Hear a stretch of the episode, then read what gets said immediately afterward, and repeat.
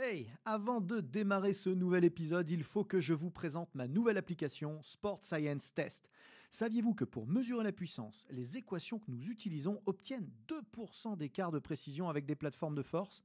Saviez-vous que l'algorithme de Sport Science Test permettait simplement en filmant le mouvement de savoir quels muscles étirer ou renforcer pour l'optimiser? Que vous pouviez tester l'endurance de dizaines de joueurs à la fois sans jamais vous tromper? Et ce n'est qu'un tout petit aperçu de ce que c'est faire Sport Science Test pour seulement 99 euros par an et de toute la science et la méthodologie que nous avons mise dedans avec les équipes ABD Digital. Alors n'attendez surtout pas pour la tester car l'essai est gratuit. Bon épisode à tous. Even on a budget, quality is non-negotiable. That's why Quince is the place to score high-end essentials at 50 to 80% less than similar brands. Get your hands on buttery soft cashmere sweaters from just 60 bucks, Italian leather jackets, and so much more. And the best part about Quince, they exclusively partner with factories committed to safe, ethical, and responsible manufacturing. Elevate your style without the elevated price tag with Quince. Go to quince.com slash upgrade for free shipping and 365-day returns. ABD Podcast, toute l'information vulgarisée sur les sciences du sport appliquées au terrain. Préparation physique, réathlétisation, réhabilitation fonctionnelle, prévention, récupération, vous apprendrez tout des meilleurs experts de la planète prépa physique. Bonjour à tous, Aurélien Broussel-Derval pour un nouvel épisode ABD Podcast. Euh, je reçois aujourd'hui Jean Fournier. Jean, merci de nous rejoindre. Bonjour Aurélien. Euh, on, change un petit peu de, on change un petit peu de thème, on va parler de prépa mentale. Euh, prépa mentale, vous savez que c'est quelque chose qui m'a toujours euh, beaucoup intéressé. D'ailleurs, Jean, c'était mon professeur, c'est toujours mon professeur euh, en prépa mentale, en tout ce qui est lié à la psychologie sportive. Et je suis toujours friand de, ses points de vue sur la question. On travaillait à l'époque, il, y a- très longtemps, tu te rappelles, quand tu dirigeais mon, mon mémoire de, de fin d'études sur euh, euh, le flow. Hmm, on a travaillé sur le flow. C'était euh, à la mode à l'époque. Ouais. Bah déjà parce que moi j'avais le flow, déjà pour commencer, hein, globalement. Euh, et je l'ai toujours avec mon petit skate, et vois, j'ai toujours le flow. C'est honnête. Alors Mhm. est-ce que, est que vraiment ça sert à quelque chose d'avoir le flow alors au final? Ah bah c'est agréable. C'est agréable c'est pas- bien, hein, c'est toujours... euh, Moi je pense que c'est bon pour la santé le flow. Mais c'est ça, c'est une expérience exceptionnelle. C'est- On ne l'a pas tout le temps, on ne l'a pas tous les jours, mais euh, quand on l'a, c'est bien. Et d'ailleurs, c'est pour ça que certains pratiquent, simplement pour le ressentir, pour être capable de revenir dans cet état euh, fantastique. Donc le flow, pour ceux qui euh, nous écoutent, qui ne savent pas forcément ce que c'est, ça se pourrait, hein, c'est euh, cet état d'activation optimale en fait. C'est plus général, c'est un état qu'on ressent quand il y a un équilibre entre la difficulté de la situation et puis tout ce qu'on est capable de faire. Et dedans, oui, il y a de l'activation, mais il y a aussi de la concentration, il y a aussi du plaisir, un ralentissement du temps, ou au contraire le temps qui s'accélère. On peut avoir l'impression qu'on s'est levé, puis à la fin on a eu la médaille, ou au contraire, euh, on peut voir tout au ralenti pendant toute la journée. Mais euh, dans tous les cas, c'est très agréable. Et puis, euh, tout le monde peut le ressentir. Un enfant qui commence à faire du vélo, c'est très difficile pour lui, mais il est très fort, il va arriver à faire du vélo sans les petits trous, il peut avoir le flot. Et un champion olympique peut, lors de sa finale, ressentir, c'est très difficile, mais il est très fort. Et dans cet état de flow, il peut avoir une bonne performance. Du coup, euh, c'est vrai que euh, à cette époque-là, en tout cas dans, le, dans, la- dans les tendances de la prépa mentale de l'époque, on, on recherchait systématiquement à, à atteindre ce flow. Oui, on recherchait l'état optimal, c'est-à-dire on recherchait à, euh, par l'entraînement mental, à recréer les conditions qui permettaient d'entrer dans cet état. Et une fois qu'on est dans cet état, on gagne. C'était ça, le- c'était ça la logique. Donc il fallait faire une évaluation, entraîner les habiletés mentales pour arriver à euh, reproduire avec régularité les conditions optimales. Et dedans, ces conditions optimales, ben, c'était le flow. Donc c'était ça ce qu'on cherchait à avoir parce que tout le monde disait, bah, quand on est dans le flow, alors on a une bonne performance. Bon, mais le problème, c'est que on peut avoir la grippe et puis gagner quand même. Oui, on peut être même un peu blessé. On peut être pas content le matin. Du coup, est-ce que ça peut se retourner contre nous? Parce que si on cherche cet état de flow et qu'on se dit euh, il faut que j'ai ça, sinon euh, je gagne pas, euh, ça peut bloquer Ça dépend. un peu Si le... c'est une compétition de flow, euh, à ce moment-là, on va perdre. Eh oui. Par contre, si c'est un, événement sportif, là, c'est moins important si on est dans le flow. Dans le flow, c'est pas c'est pas le plus important. C'est quoi le plus important là ben, Ça dépend. Ceux qui cherchent à avoir à être dans un état optimal et, et à, ben, ils ont intérêt à rechercher le flow, oui. Mais en fait, dans les études, il n'y a pas trop de lien direct entre on est dans le flow et on a une bonne performance. C'est sûr que tous ceux qui ont eu une bonne performance, ils disent j'étais dans le flow. J'étais concentré, j'étais motivé, je savais ce que je voulais faire, etc. Ils le racontent. Mais le matin, il y en avait peut-être plusieurs qui étaient comme ça, et en fait, il n'y en a qu'un seul qui a gagné. Donc euh, cet état, euh, certes, il est assimilé à des bonnes performances, mais est-ce qu'il est responsable des bonnes performances? C'est pas parce que deux choses vont ensemble que l'une implique l'autre. Hmm. Donc c'est un peu là-dessus qu'avaient porté toutes ces études. Est-ce que euh, il faut être dans le flow pour arriver à avoir une bonne performance? Et donc, euh, ben donc on a fait des études par exemple.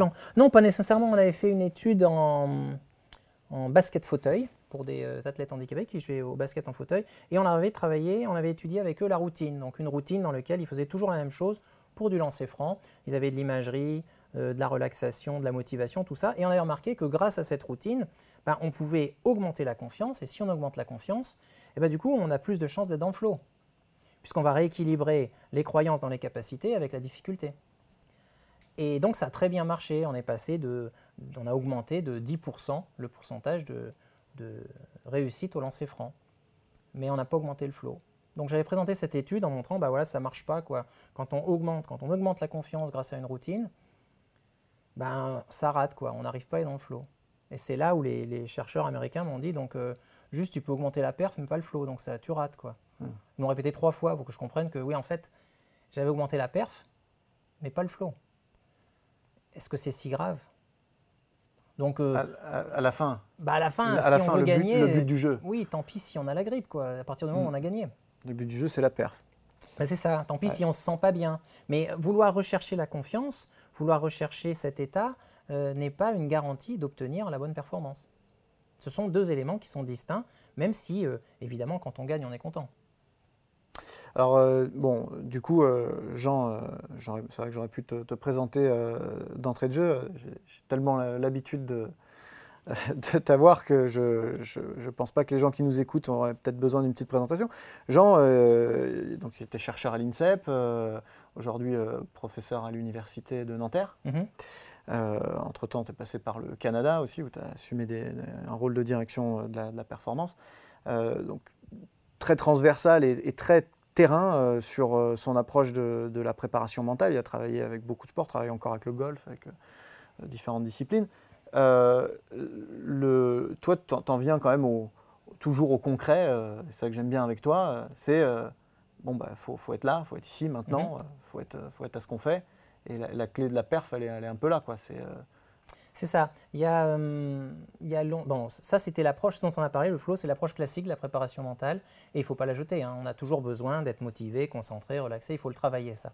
Mais vers 2004, il y a des Américains, Frank Gardner et Zelamour, qui ont présenté un modèle en disant bah, en fait, euh, on n'est pas obligé, on peut aussi euh, réussir avec une autre manière, ça s'appelle la pleine conscience. Et eux, ils ont dit à partir du moment où on est présent, euh, on est en train de travailler, on est concentré sur ce qu'on fait, eh bien, même si on se sent mal, si on se sent si on a des pensées qui nous gênent, même si on est distrait, ben, on peut arriver à se reconcentrer sur le travail qu'on a à faire et être performant. Et ça, ça allait un peu à l'encontre de ce qu'on nous disait, par exemple, remplacer le négatif en positif, se parler positivement. Euh. Et puis il y a quelques études qui montrent que ceux qui se parlent positivement, euh, c'est ceux qui ont le plus de doutes. Ils sont obligés de se parler positivement pour dire euh, en fait je vais y arriver. Quoi. Hmm. Et toutes ces études, et puis aussi tout ce qui est, tous les processus ironiques, par exemple, quand on dit qu'on veut surtout pas penser à quelque chose, ben, c'est là où on y pense.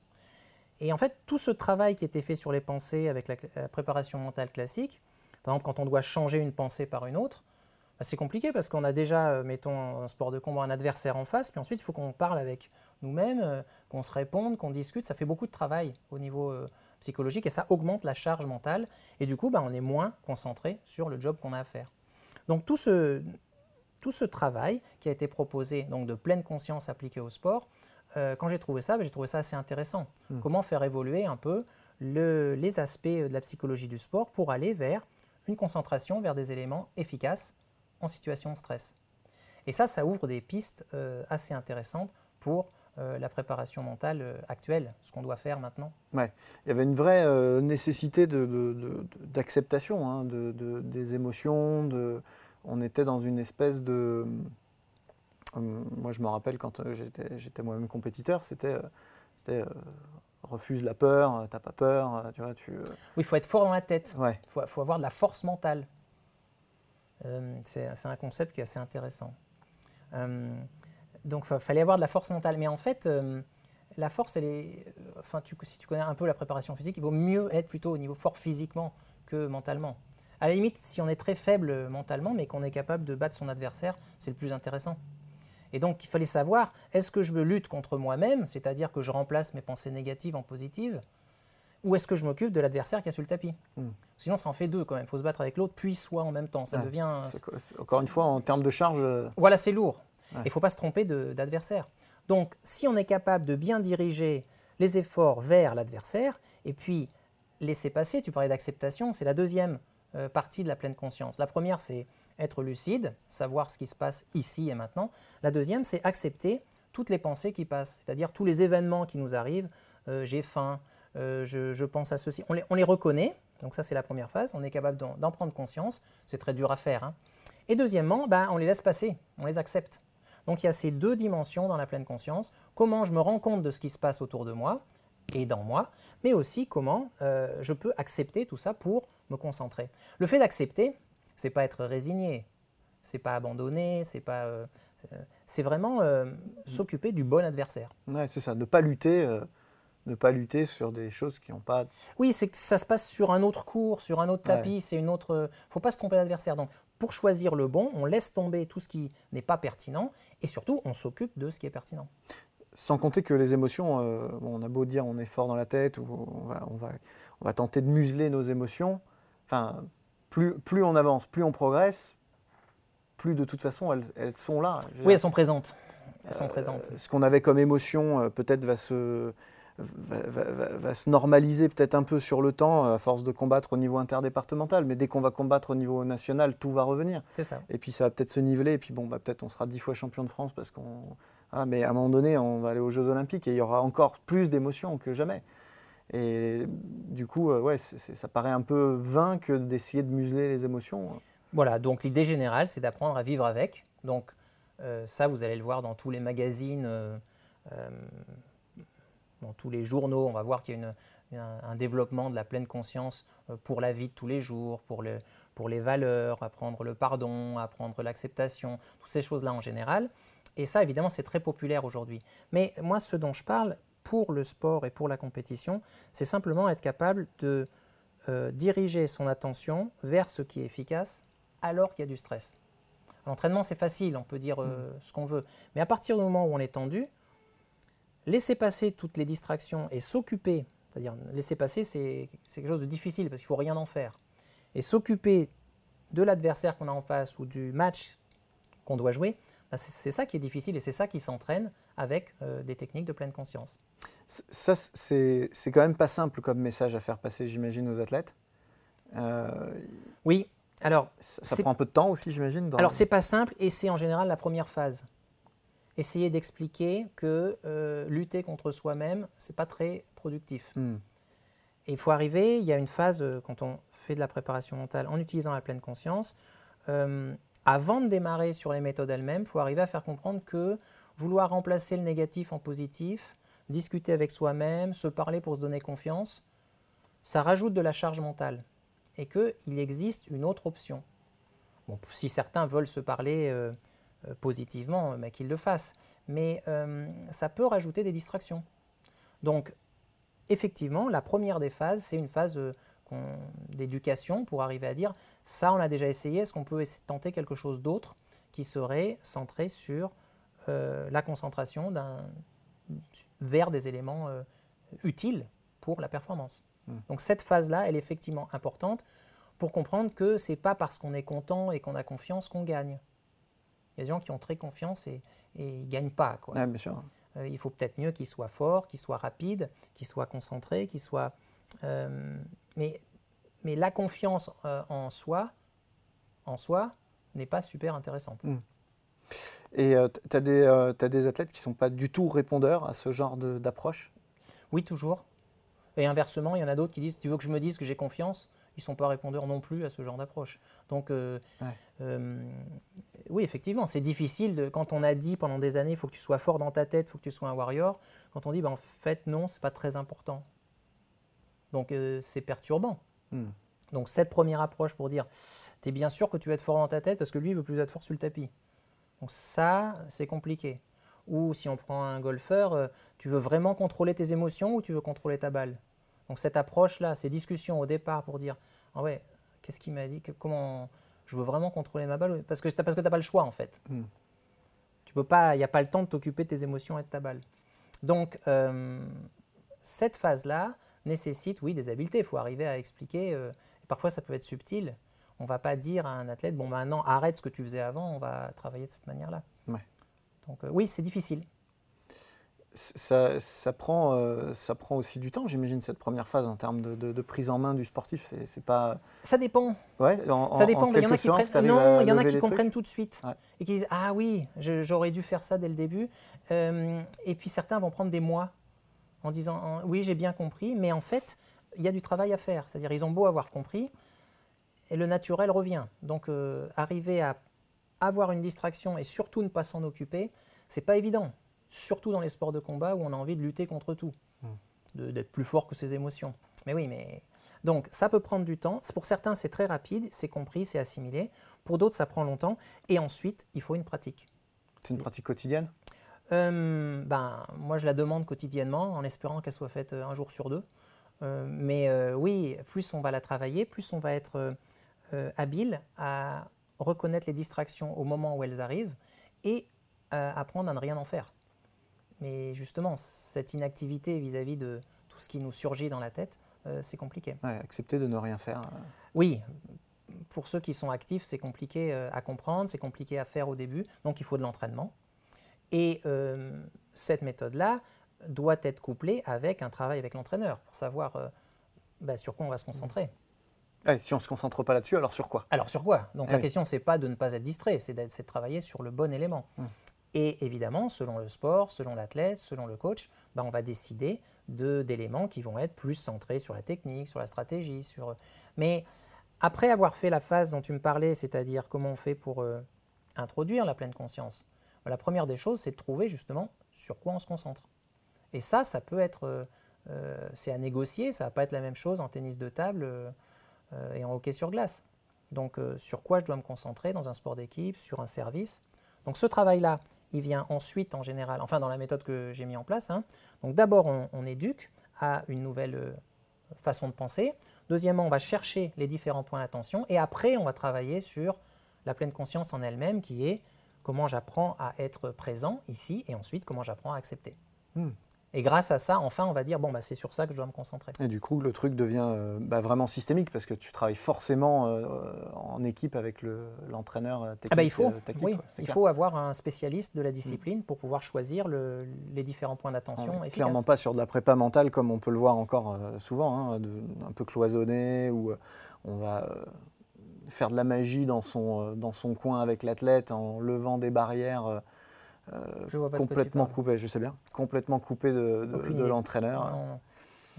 ça, se fait, euh, ça se fait en intégration. Oui, évidemment, on travaille avec l'entraîneur pour savoir. Euh, c'est lui le spécialiste, c'est lui qui va nous dire pour cet athlète, à ce moment-là, voilà sur quoi on doit se concentrer.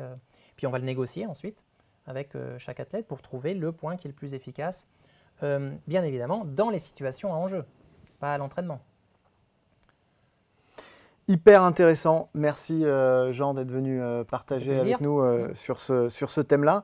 tu as sorti un livre sur ce thème-là. Est-ce qu'il est encore disponible en Toujours version disponible, oui. Ah, en version française, non. En, ah. anglais, il est disponible. En anglais, ok. On, on, peut donner le titre quand même? Oui, Seven Things You Don't Know. Seven Things You Don't Know. Oui. About non, non, rien, c'est les, les, sept choses. Euh, non, c'est Seven Things We Don't Know. et c'est les sept choses qu'on ne connaît pas. Et dedans, il y a une partie sur tout ce qui est la prise de décision et une partie sur la pleine conscience. Bon, vous googlez ça, vous allez trouver ça très facilement. en tout cas, euh, merci de nous avoir écoutés. Vous pouvez euh, nous retrouver en streaming sur toutes les plateformes de streaming, de Apple à Google, en passant par Spotify et Deezer.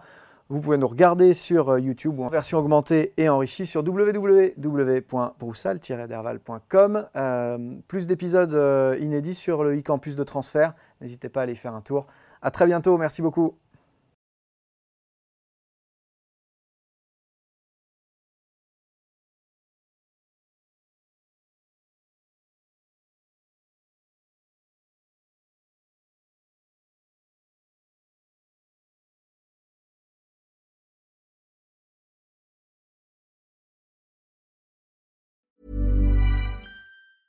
Ever catch yourself eating the same flavorless dinner three days in a row? Dreaming of something better? Well, HelloFresh is your guilt-free dream come true, baby. It's me, Kiki Palmer. Let's wake up those taste buds with hot, juicy pecan-crusted chicken or garlic butter shrimp scampi. Mm. Hello Fresh. Stop dreaming of all the delicious possibilities and dig in at HelloFresh.com. Let's get this dinner party started.